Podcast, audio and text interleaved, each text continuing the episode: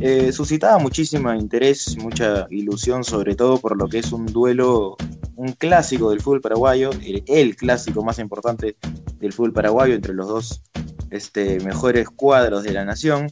con un Olimpia que tiene mucha más trayectoria, tiene tres Libertadores y un Intercontinental, pero con un eh, Cerro Porteño que en duelos directos tiene la ventaja sobre, eh, sobre el conjunto franjeado.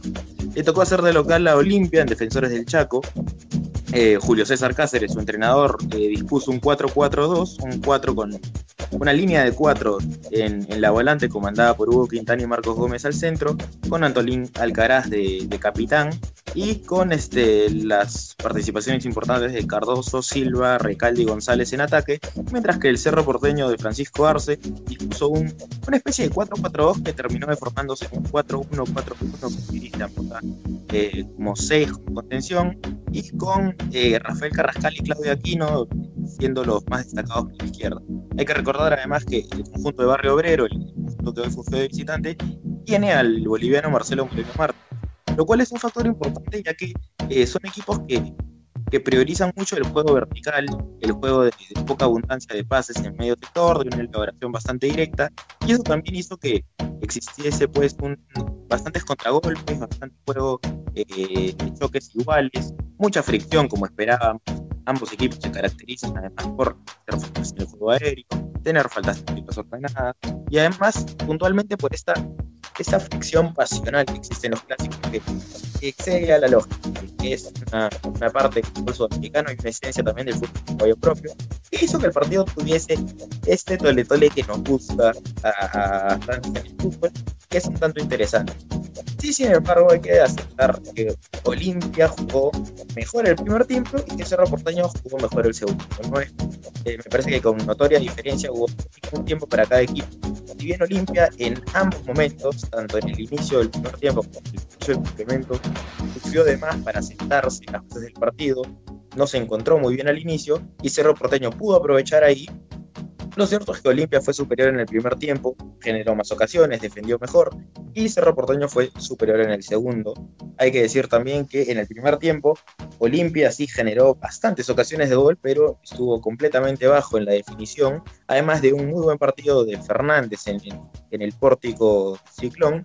mientras que Cerro Porteño nunca encontró la conexión con Marcelo Moreno Martins, pese a buenos partidos, a buenos rendimientos de Carrascal y Aquino por la banda izquierda, como ya lo dije, y alguna que otra este, buena asistencia de Cardoso y de Benítez por banda derecha,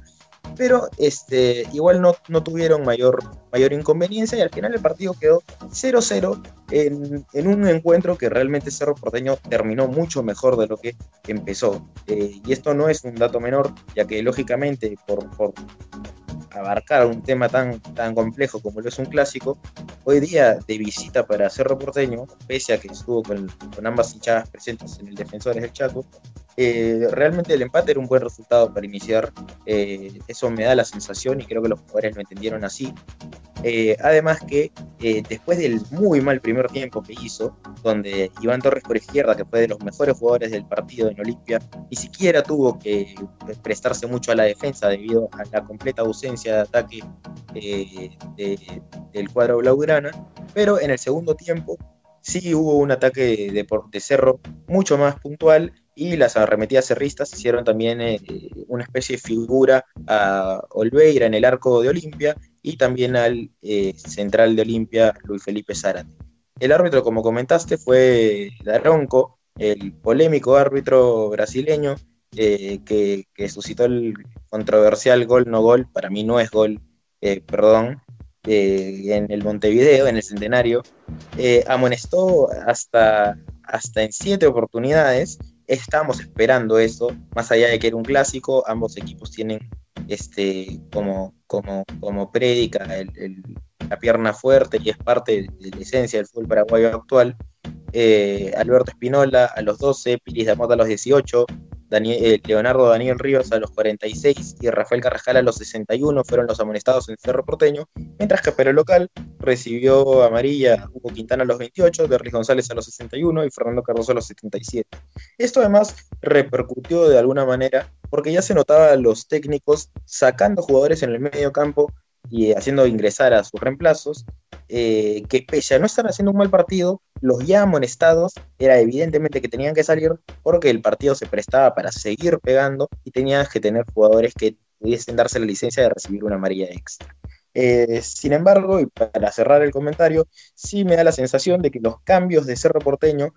tuvieron más cercanía con lo que se esperaría, con las expectativas, eh, obviamente porque los cambios fueron el segundo tiempo y, e hicieron un mejor segundo tiempo, pero que en Olimpia los cambios sí mantuvieron eh, un rendimiento bastante lejano de lo que se esperaría de un, de un revulsivo, por lo que al final Cerro Porteño terminó encimándole un tanto Olimpia, pero, y dando un partido un tanto más de paridad, ciertamente más parejo, pero al final el 0-0 termina cubriendo lo que es el, el encuentro.